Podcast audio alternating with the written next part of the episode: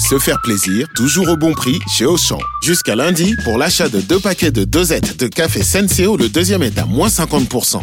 À 9 centimes la dosette, je vais refaire mon stock. Auchan, avec plaisir. 10,94€ les deux paquets de 60 dosettes de café Senseo au lieu de 14,58€.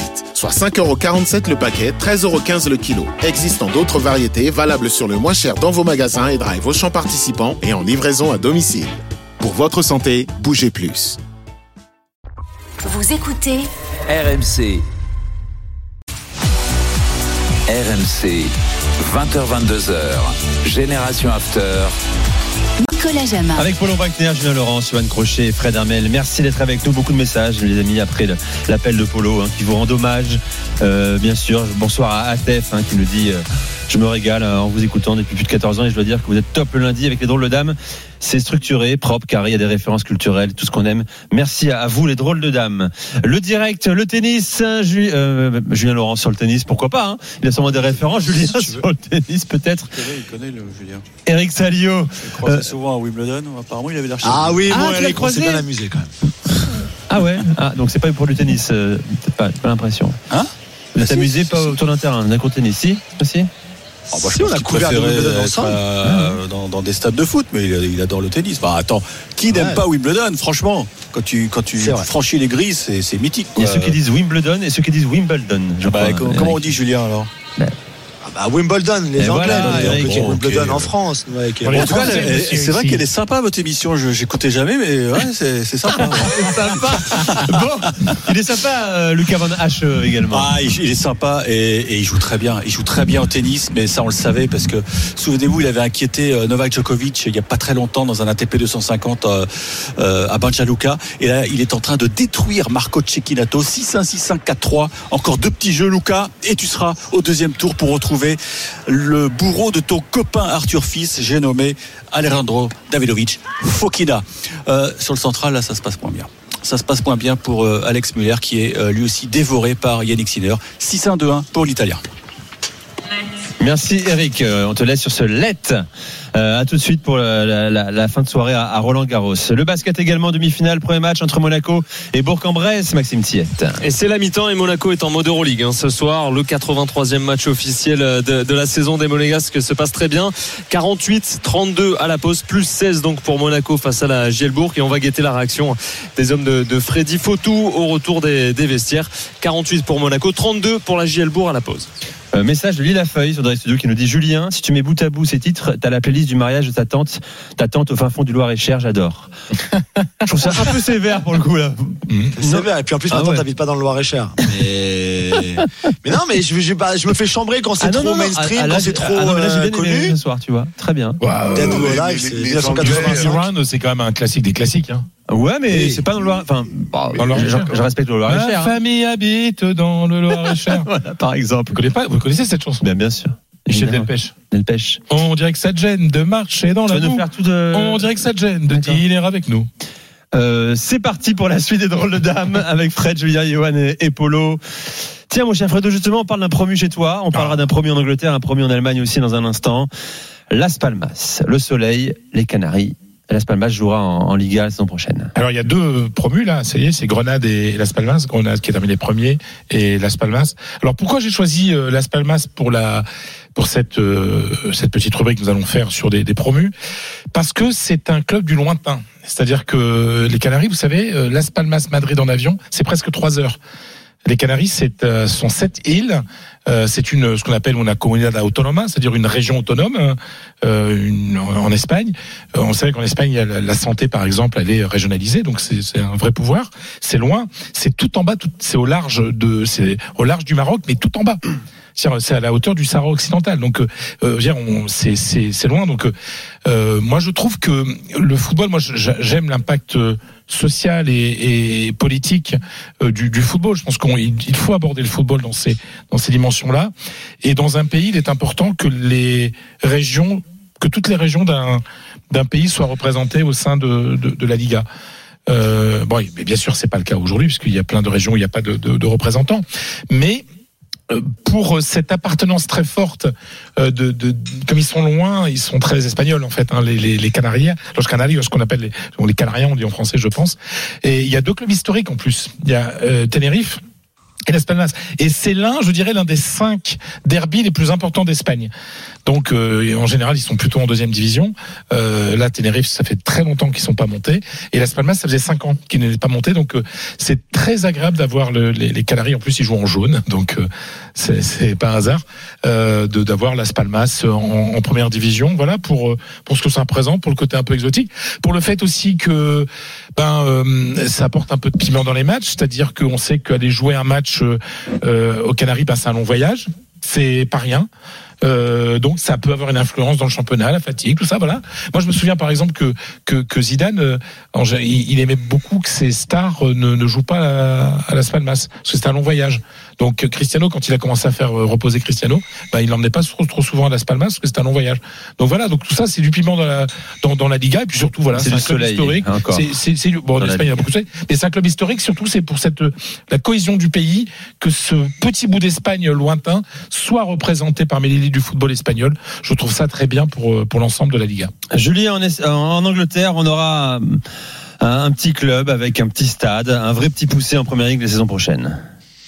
Ouais, tout à fait. Tu l'as très bien résumé, Nico. Luton Town a donc été promu euh, samedi après-midi euh, au tir au but contre Coventry dans cette finale magnifique des des fameux playoffs donc de Championship. Le match qu'on le match ce qu'on appelle en tout cas le, le match à 100 millions d'euros puisque c'est plus ou moins euh, la valeur d'une d'une promotion de la deuxième division à la à la première ligue. Luton qui il y a 9 ans évoluait en cinquième division, euh, donc en dehors de la si, vous voulez de, des, clubs professionnels de, du- de des ligues professionnelles anglaises et qui donc vient de connaître une euh, une remontée fantastique. Eux qui avaient été en, dans l'élite anglaise il y, a, il y a 31 ans, juste avant la création de la première ligue, donc en 1992, ils, étaient descendus.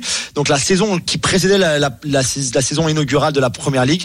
Et depuis, donc, ils avaient connu des descentes, des, euh, euh, ils, ils avaient fait banqueroute, ils avaient été, ils avaient, ils avaient- on leur avait retiré 30 points une saison en début de saison, par exemple. Ils avaient vraiment connu l'enfer, des, des cauchemars saison après saison. Et puis là, eh ben voilà, ils ont réussi euh, l'impensable vraiment parce que Autant la saison dernière, ils avaient accroché les playoffs, mais on sentait bien qu'ils n'étaient pas encore prêts. Autant cette saison, ils ont, euh, ils ont vraiment réussi le, un exploit ex- extraordinaire parce que cette équipe, tu l'as dit, hein, ils ont un tout petit stade, 10 300 places euh, à Kenilworth Road, qui est, euh, qui est un stade. Mais quand je vous dis à l'ancienne, c'est, c'est même pire qu'à l'ancienne. Il y a une des, une des, une des tribunes où tu rentres par ch- par des maisons, par chez les gens, quoi, par les maisons qui sont autour du stade. C'est pas vrai, jamais vu dans Bah, un, aucun de championnat. Je pense que les gens de la première ligue, le pire scénario finalement, c'était c'était que Luton soit soit promu. C'est ce qui est arrivé. Euh, et il y a plein d'histoires incroyables dans, dans cette, pour finir dans cette dans cette histoire-là en elle-même. Par exemple, euh, ils ont un milieu de terrain qui s'appelle Peli Rudok Mpanzu, qui est devenu le premier joueur dans l'histoire du football anglais à avoir été dans le même club de la cinquième division à l'élite. Hmm, Donc euh, là en première ligue, mais même par le passé, euh, quand la première ligue n'existait pas encore. Voilà, il était là en cinquième division il y a 9 ans. Euh, c'est le seul club professionnel entre guillemets qu'il a connu. Il a fait toutes les montées, toutes les promotions successives. Et là, il jouera en première ligue la saison prochaine. Et puis, un mot sur l'entraîneur, Rob Edwards, qui avait été limogé par Watford en début de saison.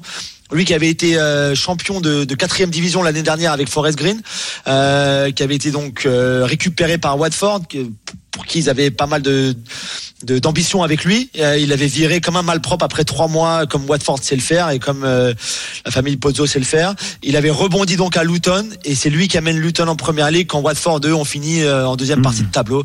Voilà, comme quoi parfois hein, le football fait bien les choses. Luton, c'est c'est au nord de Londres, c'est ça à peu près C'est ça, voilà, c'est un aéroport pour ceux qui ont parfois pris l'aéroport pour venir Ah oui, l'avion, j'ai déjà pardon, pris, pour ouais. venir à Londres. C'est un des quatre un des cinq aéroports londoniens. Environ, je vais dire quoi, 45 minutes au nord de Londres, ouais. Euh, une petite ville sans, je veux pas faire, voilà, sans, sans, sans les, sans, sans les insulter, mais pas vraiment de charme non charme plus à Luton, à part l'aéroport, voilà, il y a pas grand chose. Mais vraiment, ça vaudra le déplacement un jour si vous êtes fan de, ces- Ah ce genre de stade-là, ah, parce que c'est extraordinaire. Si on peut passer dans le jardin des voisins de- du stade de Luton pour aller au Mmh, stade, c'est magnifique. Euh. Julien, euh, ce, ce- ce stade-là, il y, a- il y a des règles de d'homologation Ouais. pour la première ligue? Parce que ça Ouais, m'étonne un 10 000. peu. Ah, tout à fait, t'as raison. Ils ont pas mal de travail à faire cet été. Je pense qu'ils vont y parvenir euh, parce que, bah, parce que ce serait assez incroyable qu'ils, euh, Euh, S'ils doivent évoluer, je sais pas moi, dans un autre stade ou même euh, à Wembley ou enfin je sais pas où, ce serait assez terrible quand même. Mais euh, donc ils ont beaucoup de travail à faire pour euh, l'Avar par exemple, pour la Goal Line Technology, euh, même même au niveau des tribunes. Alors, il y a une tribune si vous regardez les photos, euh, donc pas celle où tu rentres par chez les gens, par les maisons, par la par la maison des gens, mais mais qui, est- qui enfin qui, est- qui- c'est ridicule quoi. C'est un stade de 6e, 7e division. Et pour les Donc, caméras, parce qu'il ouais, faut- de travail à faire cet été, mais il semble assez optimiste sur le fait qu'ils puissent euh, à temps en tout cas euh, être dans les normes de la première ligue ou alors peut-être ce qu'ils réfléchissent à faire c'est demander à ce que leurs trois ou quatre premiers matchs soient à l'extérieur donc ils jouent Ouais. les quatre premières journées à l'extérieur le- ça leur ça leur ferait gagner un mois peut-être pour finir les Ouais. travaux Bon, euh, Luton, tu l'as dit peut-être, ça m'a échappé, hein, qui a gagné la Coupe de la Ligue en 88 face à Arsenal à Wembley. Ce qu'on nous dit sur Direct Studio. Euh, victoire 3 Ouais, tout à buts à fait. 2. dans les années 80 c'était un club Zorbeck qui nous dit assez ça. intéressant Ouais. ouais tout à fait tout à fait Polo, chez toi, une montée historique aussi, celle d'Edenheim. Avec les H aspirés, deux H aspirés. le- dans encore un club modèle du Bad-Württemberg. Je voudrais juste rappeler ce qui s'est passé ce dimanche. C'est où Polo, Pareil. pour, pour pour, ceux Alors c'est à écoutent 85 km à l'ouest de. Stuttgart. D'accord. Et je vous donnerai une petite anecdote par rapport à Stuttgart qui- quand on parle de l'évolution euh, financière et économique des clubs allemands.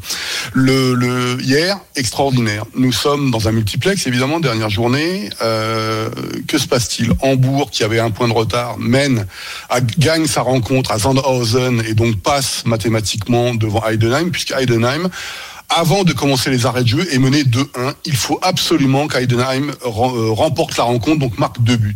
L'arbitre siffle 11 minutes d'arrêt de jeu. 93e minute, égalisation d'Heidenheim. Évidemment, ça ne suffit pas, mais ça rajoute 4 minutes en plus parce que on a, c'était sur penalty, il a fallu, euh, il a fallu la VAR.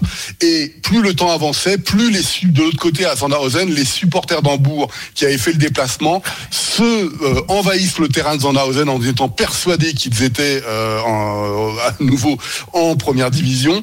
Et là, que se passe-t-il à Heidenheim et à, à, Ra- à Ratisbonne, pardon, Heidenheim marque à la 99e plus 9 minutes, 99e minute, et le match va encore durer 2 minutes. Et finalement, c'est Heidenheim qui est qualifié pour la première fois de son histoire, le 57e club allemand d'ailleurs de, mémoire sur le euh, en Bundesliga, alors que eh ben euh, le Hambourg ne jouera euh, que les barrages. Ce qui est fabuleux avec Heidenheim, euh, encore une fois, c'est ce que je dis, c'est un club du Bad-Württemberg qui a été félicité par la ligue évidemment parce que c'est comme Fribourg qui est un petit frère, enfin Fribourg, euh, est le petit frère de Fribourg, un club modèle allemand qui s'est développé petit à petit. Euh, Julien nous parlait avec Luton qui venait des divisions inférieures et divisions amateurs. C'est pareil pour Heidenheim avec un seul coach, Frank Schmidt, qui moi je surnommais le cerveau pour une raison bien simple. Vous connaissez tous ce film, le, The Brain, le cerveau, Magnifique. parce qu'il a, il- parce qu'il a, euh, le, le- vous savez, la tête un peu lourde, un peu baissée. Il se fait que Frank Schmidt, c'est exactement la même chose, mais pour des raisons un peu différentes que le film.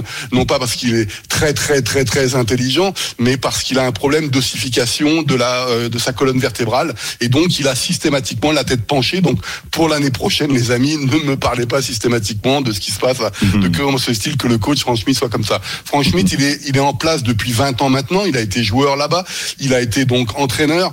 Et pourquoi j'adore ce club, c'est que j'en avais parlé, je sais plus si c'est avec Johan ou si avec Nico Villas. Je dis, regarde Heidenheim, ce club va monter dans quelques années en Bundesliga parce que c'est typiquement l'inverse de ce qu'on voit aujourd'hui dans le football européen avec les fonds d'investissement, avec euh, les- certains pays qui investissent partout. Il y a des dizaines, des dizaines et des centaines de millions qui débarquent comme ça. C'est le club allemand par excellence qui se construit petit à petit à tel point que ça pose parfois des problèmes parce que Heidenheim depuis 4-5 ans on sentait qu'il pouvait monter en Bundesliga et le patron il devait aller chercher des sponsors parce que vous avez plus vous avez d'argent plus vous réussissez plus euh, il y a des gens qui s'intéressent à vous et ça avait été un problème avec les supporters parce que les les, les, les nouveaux sponsors qui arrivaient ben ils étaient du côté de Stuttgart ils débarquaient de Stuttgart plutôt que de la petite ville d'Heide- d'Heidenheim qui fait 50 000 habitants à peu près. Donc c'était euh, complètement différent. C'est un stade de 15 000 places. C'est un modèle avec Franck Schmidt vous jouez toujours de la même façon vous vous rendez compte il n'y a pas de formation interne ou très peu et vous allez chercher des joueurs qui ce que moi j'appelle un peu les résidus des grands clubs allemands vous savez qui ont pas la place de, de, de réussir dans des grands clubs mais ça on a on a Les le même problème tiroir, chaque euh, année ouais. des et donc on les récupère à Heidenheim on les forme relativement jeunes et on réussit ça à tel point que cette cette cette nuit je me suis dit mais comment faire pour me renforcer euh, cette année euh, l'année prochaine pour Heidenheim donc j'ai joué les directeurs sportifs d'Heidenheim et je me suis dit bah bon ok il y a deux postes qu'il faut vraiment renforcer. Mais en fait si tu soit tu gardes ton modèle, soit tu changes tout parce que de toute façon, tu ne seras pas compétitif. Mais il y a le Mhm. collectif, il y a le public qui joue, 15 000 personnes, et vous avez ça, ce qui est arrivé. Donc Heidenheim sera euh, avec Darmstadt, mais lui, euh, ça sera sa cinquième saison en Bundesliga. Eh. Heidenheim champion. Euh, 2023 de Zweite Liga et pour la première fois en Bundesliga, fabuleux club modèle allemand. Eh bien, bienvenue à Las Palmas, euh, Luton et euh, Heidenheim le lundi soir chez les Drôles de Dames. On en parlera bien sûr euh, dès la saison euh, prochaine. Le direct, c'est également le tennis. Un Français qualifié pour le deuxième tour de Roland Garros, Eric Salio. Ah, fantastique, Luca Van Hache qui vient de hacher menu menu le pauvre Italien Marco Cicchinato qui s'attendait pas à prendre une telle fessée 6-1, 6-1, 6-3 croyez-moi c'est fort parce que Cicchinato il a été demi-finaliste ici à, Roland. Certes c'était il y a quelques années mais c'est une sorte de valeur étalon. Donc la manière dont euh, il s'est fait détruire par euh, Luca Van c'est très prometteur donc pour le, prochain match du, du jeune parisien. Ce sera je le rappelle face à Alejandro Davidovic Fokina qui a éliminé tout à l'heure Arthur Fils en 4-7. Il y aura sûrement pas de qualif en revanche pour euh, Alexandre Muller, même si bon, c'est pas encore euh, ficelé Mm. totalement. Il y a 6-5 à 3 break toujours dans le deuxième pour Yannick Sinner qui est vraiment impressionnant. C'est sur le central en night session et l'enceinte est pleine à craquer. Ah, tout à l'heure, Sauf la présidentielle. Euh, bonsoir à Maxence qui nous écoute, hein, qui nous envoie un message, un message sur Direct Studio. Heidenheim, mon cher Polo, c'est aussi un très grand club d'escrime allemand, comme Beaune par exemple. Voilà ce que nous dit euh, Maxence. Club, club omnisport. Tout à fait. Euh, on vient dans un instant. On va euh, évoquer notamment la finale de l'Europa League qu'on vivra ensemble mercredi soir sur RMC entre le CVFC et la Roma. Restez avec nous. Les drôles dames sont sur RMC. À tout de suite.